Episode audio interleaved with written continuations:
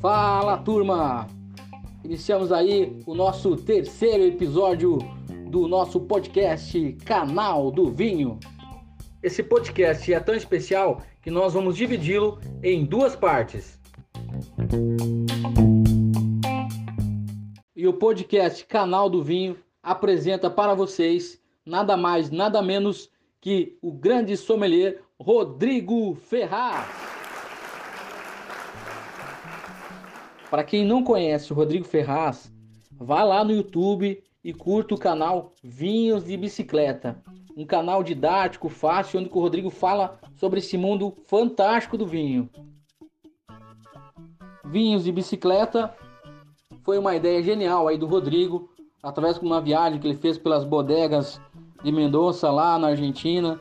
Ele foi lá fazer as visitações nas vinícolas em cima de uma bicicleta e entre uma visita e outra, entre uma tacinha aqui e outra, o Rodrigo teve uma ideia legal de criar o canal Vinhos de Bicicleta. E aí tem histórias pra caramba aí para contar pra gente. Iniciamos uma dessas histórias perguntando para o Rodrigo o que tem a ver amizade e vinho, Rodrigo? Ah, tudo ruim, né, cara? Tudo ruim, né? Todas as coisas ruins da vida, né? Não, eu acho que tem tudo a ver, porque é, eu acho, até estava falando na última live que a gente fez lá, que vinho tem essa coisa do, esse lado muito intimista, muito, muito da essência mesmo, né? Quando a gente vai, principalmente quando a gente vai viajar para áreas vitivinícolas famosas aí ao redor, ao redor do mundo, geralmente a gente acaba fazendo, mesmo que sem querer, uma nova amizade lá. Teve a viagem que eu fiz para Mendoza, que, que gerou a Vinhos de Bicicleta foi justamente uma viagem que eu conheci um monte de gringo lá em Mendoza, a gente fez amizade, tem gente que a gente conversa até hoje, e estava todo mundo lá por esse por esse por essa esse momento mesmo, né, dedicado ao vinho, para ter o lazer ali, mas todo envolvido na atmosfera do vinho. E música eu acho que vem só brindar tudo isso, né, cara? Porque música, nossa, eu, eu não, não me lembro, da, eu não lembro assim, em uma época da minha vida que eu não tive envolvido com música. Eu não toco nada, sou um zero à esquerda. Já tentei aprender violão, sou muito ruim, mas, é, mas eu adoro música, cara. Eu sempre, sempre que, inclusive, o wine bar que a gente abriu aqui em São José dos Campos, ele é total atrelado à música, ele é com banda ao vivo, show ao vivo. A gente foi mais para pegada de jazz, de bossa nova, de, de é, aí algum, alguns rocks ali mais clássicos, né? Teve noite de Pink Floyd já, mas eu acho que é uma combinação excelente, cara. Isso aí você está no caminho mais que certo. Hoje é nós estamos gravando nesse momento, hoje é dia 13 de, de julho, hoje é o dia do rock. É, fiquei sabendo. Hoje é o dia do rock. E, e, falar do rock, eu pelo menos gosto muito do, de Elvis Presley, né? É mesmo? Realmente o pai do rock mesmo. O cara é... A gente já teve a noite Elvis Presley aqui, foi legal. É massa, o cara veio até fantasiado. O cara é Não, você sabe que a, a, minha, a minha banda predileta é de rock, cara. É Pink Floyd. é. Muito massa, muito massa. Pink Floyd. Muito, até, até brinco com, meus, com os meus amigos, eu disse, cara, o Elvis, eu, eu, eu não sou de admirar homem, mas o Elvis Presley o cara era fantástico, o cara era lindo, cara. E na Ele era mesmo. Não tinha, não tinha tratamento de cabelo, não tinha, não tinha clareamento de dente, entendeu? Não tinha nada é disso, cara. O cara não, eu não vejo para fazer sucesso mesmo. Cara, eu não vejo problema nenhum em elogiar homem, cara. E o Elvis Presley realmente deve ter feito um sucesso absurdo, cara. Esse cara, cara meu Deus. É. Com certeza. Não, eu falo. É, hoje em dia, até foi legal que você falou, porque hoje em dia eu tava no. Eu vou muito ao barbeiro, né? Porque tem que manter a barba feita no canal tal. É, a galera até comenta lá no canal, é engraçado. Fala, pô, Rodrigo, sua barba tá sempre bem feita e tal. Graças ao meu barbeiro, eu tô lá toda semana, cara. Não tem como. E eu acho legal, cara. A gente outro dia tava até conversando exatamente sobre isso como ah, os homens em geral, é lógico que uns mais rápido, outros menos rápido, mas é, outros mais devagar, né? É, eles estão perdendo, né? Qualquer tipo de preconceito com isso. Pô, lá tá virando. A barbearia lá tá virando praticamente um centro de estética masculino, tá ligado? Tá. Cara, que bom, cara. Ainda bem que né, a gente é. vai se cuidar mais, isso aí. É, é, é isso que eu, eu, eu, vi você comentando na, na, na última live que você estava fazendo, que, tipo, você era bebedor de vinho, né? De, desculpa, uhum. de, de, de, cerveja. cerveja né? É. E, e, aos poucos foi migrando e foi, foi apreciando esse outro lado, que é a parte do vinho. E, e, e, aí que eu vejo, cara, que a cerveja, por exemplo, é, é uma coisa é, fugaz, assim, né? É, é como o próprio. É, na, na, tua outra live lá, antes do. Uhum. do Marcelo Copelo? É, eu esqueci o nome agora dele.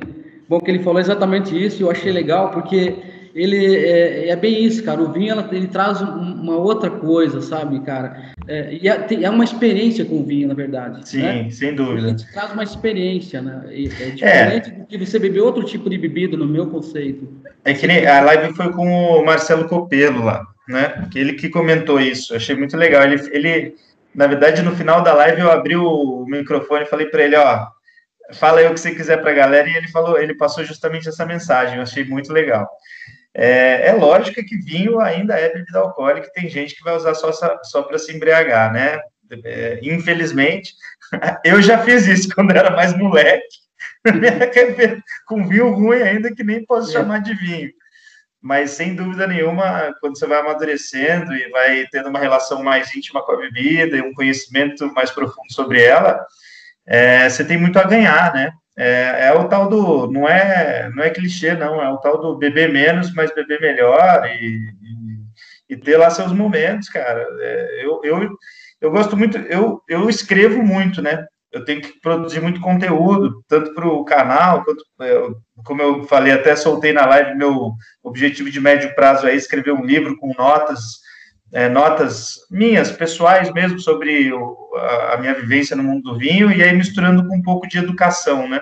Educação dentro do mundo do vinho também. E, cara, um pouquinho, assim, uma tacinha até ajuda a criatividade a abrir, sabe? É uma bebida muito. Eu digo que é uma bebida muito leal, muito confiável, assim. Exato. Vejo. Você sabe que na, na minha, na minha região, eu, eu, eu, moro aqui em Chapecó, mas, é, mas eu sou gaúcho, né? Da, é, de, de, Panambi, uma cidade, uma cidade pequena ali. Uma cidade que o pessoal, é, como alemão, toma bastante cerveja. Né? Cerveja. Né? É, e, só que no invernão, os meus amigos pegavam aqueles garrafão de 5 litros, uhum. sabe? É, aqueles garrafão, e eles, e até hoje, né? Eu vejo alguns que fazem, eles pegam a coca, um litrão de coca. E mistura? E mistura. Nossa, Aí eles, eles, chamam de, eles chamam isso de pé sujo, cara. Nossa, e é, né? Coca-Cola e vinho de garrafão. É. é. porque, é lógico, né, tem bastante caloria aí para esquentar no inverno, né? Sem dúvida, tem bastante caloria. Já, já tinha visto isso, não? não, cara. Não? Isso não. Mas já devo ter feito. Mas olha, já devo ter feito algo parecido na minha adolescência e não lembro. então, acontece. É. Agora, é, eu acho que a gente não pode é, menosprezar também a cultura do vinho suave aqui no Brasil. É lógico, é, quando a gente vai para uma degustação mais técnica, o vinho fino seco, o seco fino é, de fato, é o carro-chefe, é o que a gente consegue encontrar mais complexidade, sabores, de aromas, fazer análises mais técnicas e tal. Mas tem uma cultura muito forte aqui no Brasil de, de vinho de garrafão, como você mesmo disse, né, do vinho suave. Meu avô ia de Kombi lá para São Roque, a gente é aqui de São José, meu avô era de Pindamonhangaba, que é Vale do Paraíba, aqui, interior de São Paulo, e ele ia de Kombi lá para São Roque, cara, que é interior do estado de São Paulo também, pegar os vinhos de garrafão para voltar para vender na, na, padaria dele. Então tem uma cultura enraizada aqui que é importante, cara, também, né? A gente tem que. faz parte da nossa história também. Rodrigo, tem uma diferença de, desse vinho que o pessoal aqui chama vinho de mesa para uhum. o vinho fino? É, então, é, na verdade, do ponto de vista legal, tem as diferenças ali, que é com relação à graduação de. Não graduação alcoólica, com relação à porcentagem de açúcar no vinho.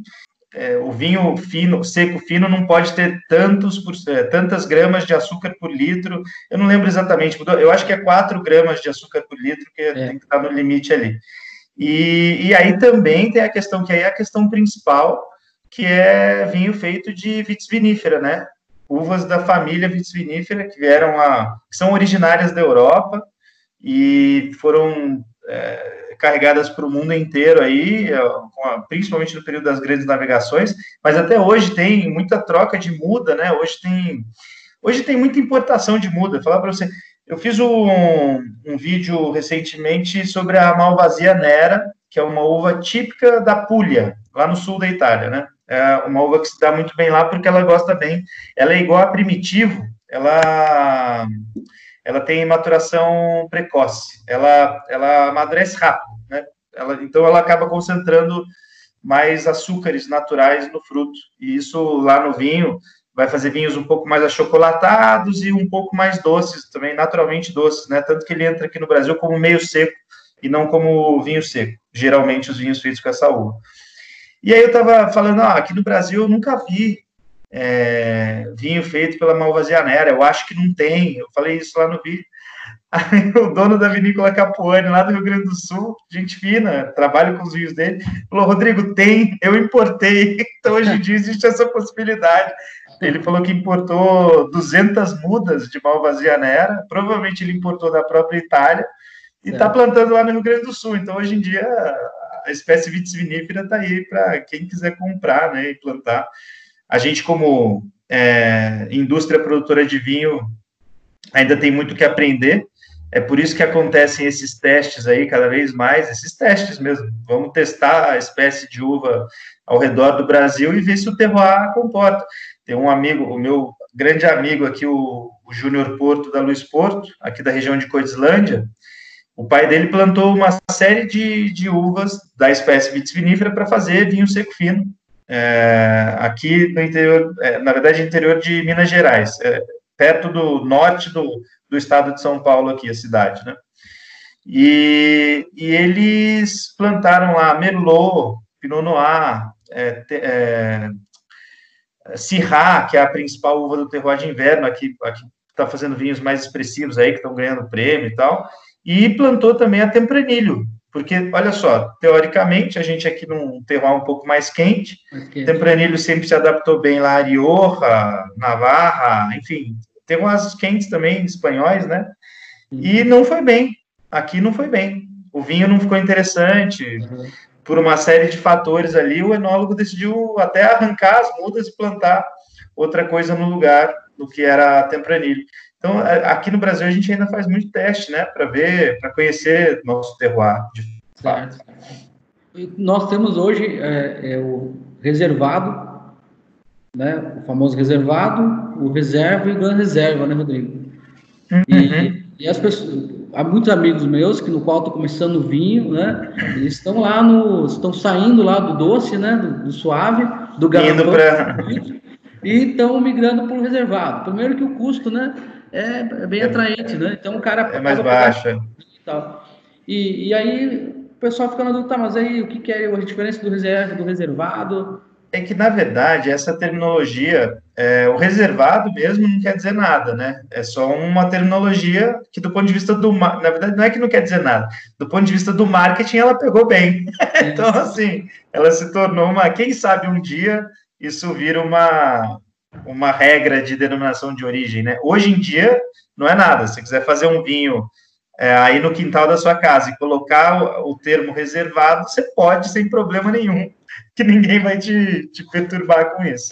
É, a DO lá do Vale dos Vinhedos, se eu não me engano, é, eu sei que ela começou com a uva Merlot, e se eu não me engano, ela agora é um pouco mais permissiva para outras castas. Eu acho, eu não tenho certeza, mas eu acho que já, já aceitam outras tintas lá. E, e, e, aí é isso, entendeu? O pessoal vai, vai cedendo e segurando de acordo com as pressões regionais mesmo. O reservado, na verdade, não quer dizer nada do ponto de vista técnico, né, de lei. Ele não está atrelado, essa, essa terminologia não está atrelada a nenhuma denominação de origem que o vinho tem que ser feito de tal maneira. A palavra reserva e grão reserva também não lá no Chile que é de onde vai. A gente consome muito vinho argentino e chileno. chileno. Lá, as DOs também não atrelaram ainda essas palavras, então ainda é é, na grande maioria das DOs lá, ainda é uma escolha pura e simples do produtor.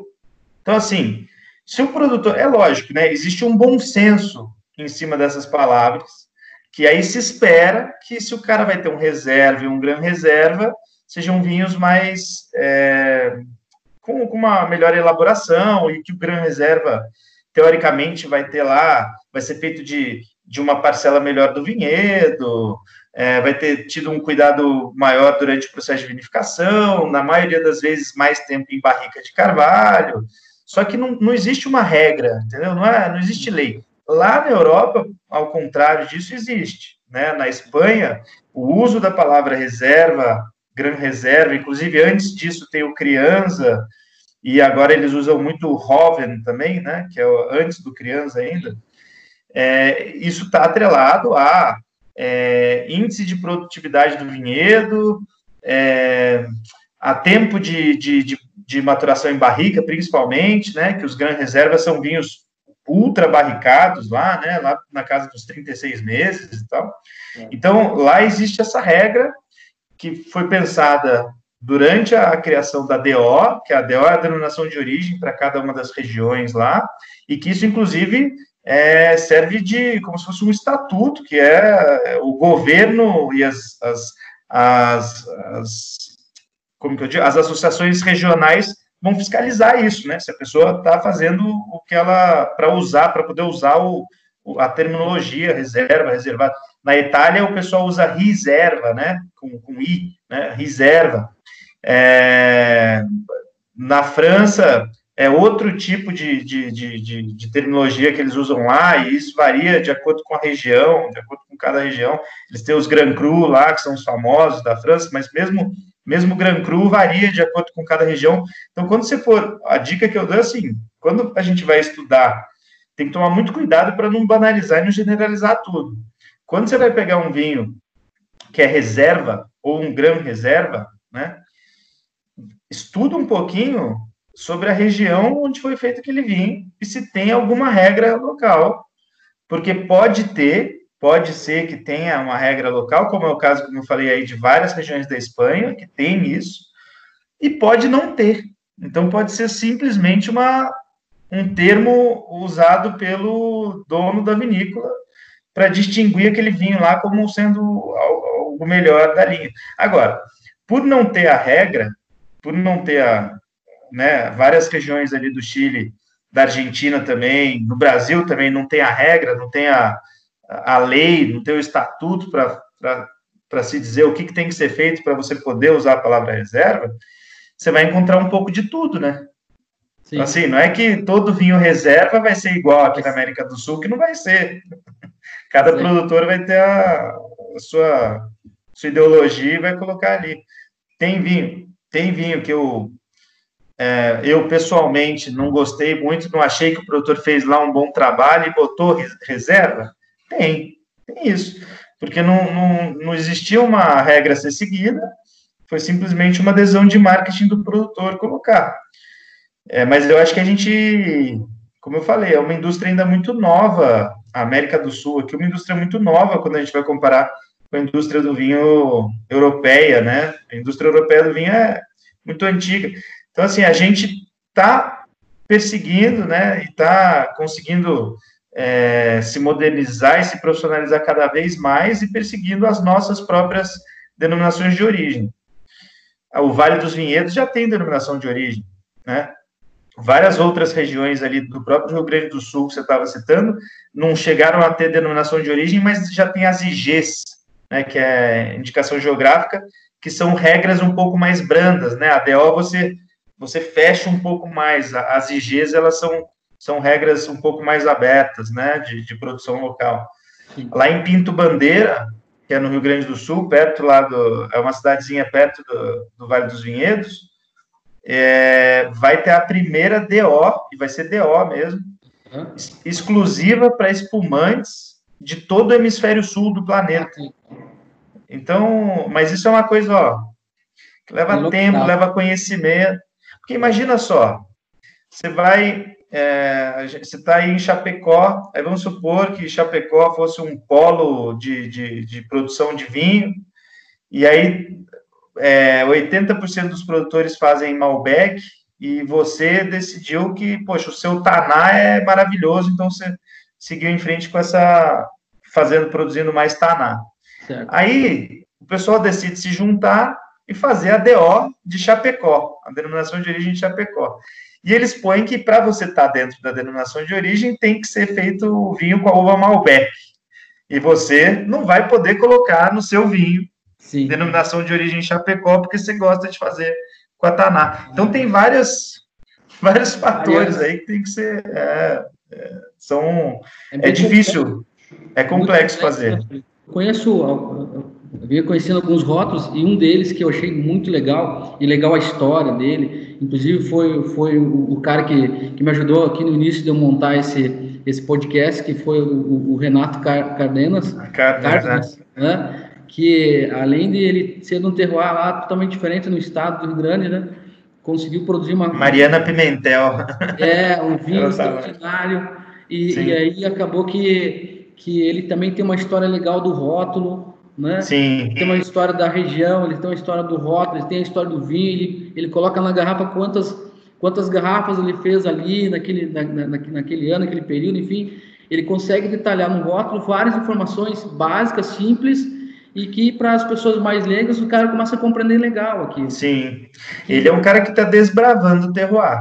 É. Que pensa bem, para ter uma denominação de origem em Mariana Pimentel, vão algumas décadas aí de anos, né? Então, é, porque só tem ele lá, então ainda aí vamos, ah, pô, vai ter um vizinho dele lá que vai falar, nossa, olha só, deu certo com um cara, e aí começa a produzir uva também, daí você vai ver daqui duas décadas tem lá 10 produtores em Mariana Pimentel, e isso começa, então, só que isso na Europa aconteceu há alguns milhares de anos, é. por isso que por isso que eles estão mais avançados mesmo uhum. nessas regras, né, de, de terroir e tal. A gente ainda está conhecendo o nosso terroir, tem que... É legal até, por um lado, não ter tanta DO assim, fechada. Porque a gente tem que testar muito ainda, tem que testar muita uva, tem que ver o que, que dá certo, o que, que não dá, tem que, tem que ter um conhecimento muito amplo em cima do que está se fazendo. Aqui no terroir de inverno, aqui em eh, São Paulo e Minas Gerais, como eu falei, a Sirá ela é uma grande, é uma uva ícone, ela se adaptou bem, ela faz vinhos expressivos aqui, são vinhos geralmente tânicos, encorpados, você vai cheirar o vinho assim, tem aroma de chocolate, de café, são vinhos geralmente, eles seguem para essa tipicidade, né? Agora, vamos fechar uma DO para Sirra? Não está muito cedo para isso? É. É, vamos testar outras coisas, né? É. A gente testou, então é, é, um, é um caminho ainda. Eu acho que não tem que acelerar isso. É, isso não quer dizer que a gente é pior ou melhor, mas é, a gente tem que testar muita coisa ainda. Você acha que o, que o vinho ele está se tornando cada vez mais, mais popular, pegando mais o, o gosto da, da turma? Sem dúvida. Só que eu acho que é para ele se tornar ainda mais popular, não basta ele se tornar popular, como a gente estava comentando aqui no começo, para bebedeira, né? Isso. Porque aí, não, aí a gente perde, perde é. o filme da, da meada.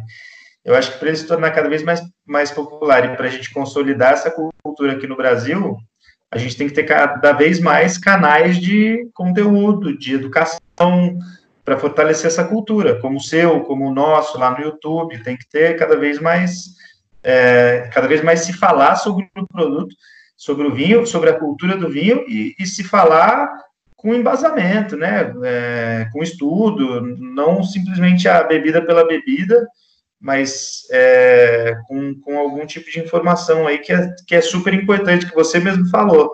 Não fica mais fácil e, e mais não digo nem mais fácil, mas mais didático, quando você toma um vinho, por exemplo, do Cárdenas, que já tem lá as informações, o que você. Ele, ele até é um detalhista, cara, que ele, ele coloca até produtividade do vinhedo, eu acho ótimo, isso, isso. acho excelente. Então, isso nos ajuda muito, assim, a gente que é sommelier principalmente, nossa senhora, ajuda demais, cara. Você a conhecer melhor aquele terroir, é, com, essa, com esse tipo de informação.